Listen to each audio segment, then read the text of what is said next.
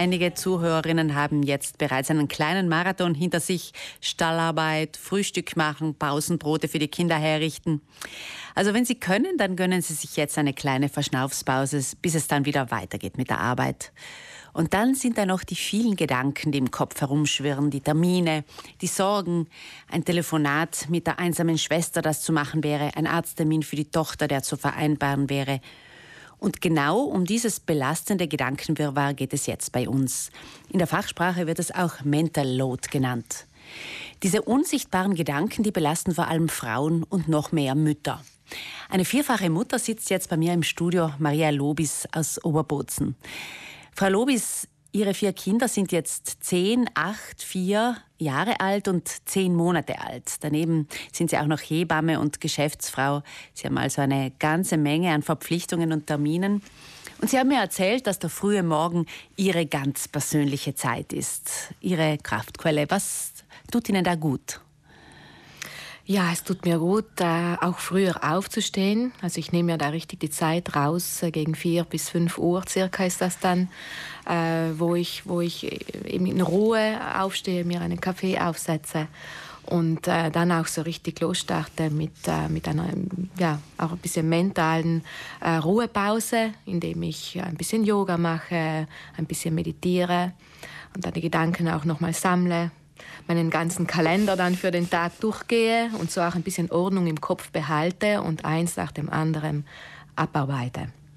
Manche Menschen können besser mit dieser mentalen Belastung umgehen, manche weniger gut. Hilft da Niederschreiben, was einem durch den Kopf schwirrt?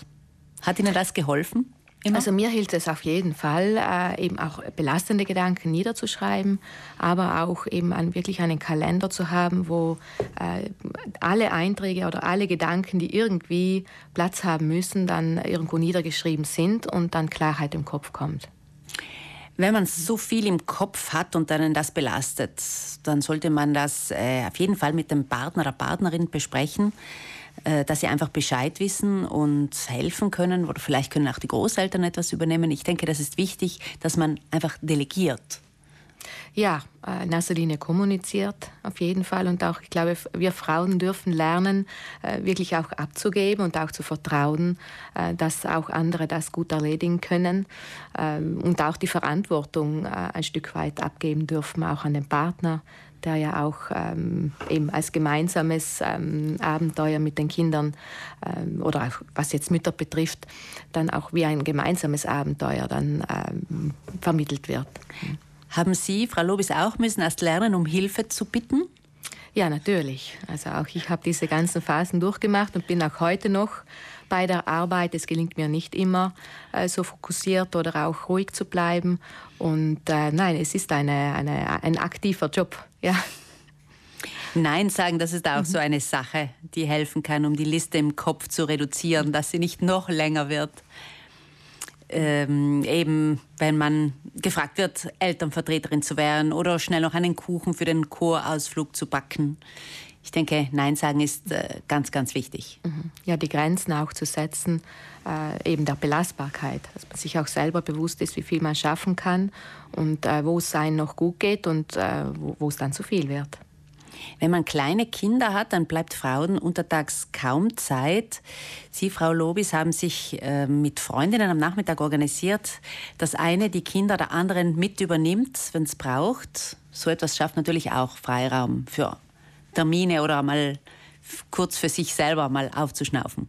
Ja, ich glaube, das sind auch heutzutage Strategien, auch wenn Omas und Opas nicht äh, in der Nähe sind oder auch der Partner vielleicht gar nicht ähm, präsent oder einfach Frauen alleinerziehend sind oder, oder auch selbst wenn der Partner arbeitet, dass man wirklich manchmal solche Auszeiten auch bekommt und sich eben mit, ähm, mit der Dorfgemeinschaft, mit Freunden organisiert.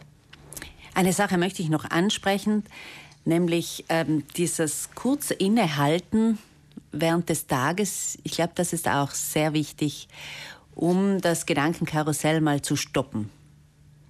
Ja, ich nenne das Mental Detox.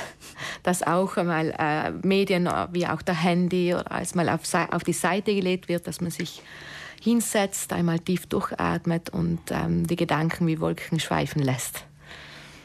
Ja, das waren jetzt einige wertvolle Tipps, mit dem belastenden Gedankenkarussell besser umzugehen. Danke Maria Lobes für Ihren Besuch im Studio. Als vierfache Mutter und Hebamme kennt sie Mental Load, die belastende Gedankenarbeit, besonders der Frauen. Wir haben es gehört, delegieren, Nein sagen, sich kleine Freiräume schaffen. Das sind in meinen Augen die wichtigsten Punkte, um besser durch den Alltag zu kommen.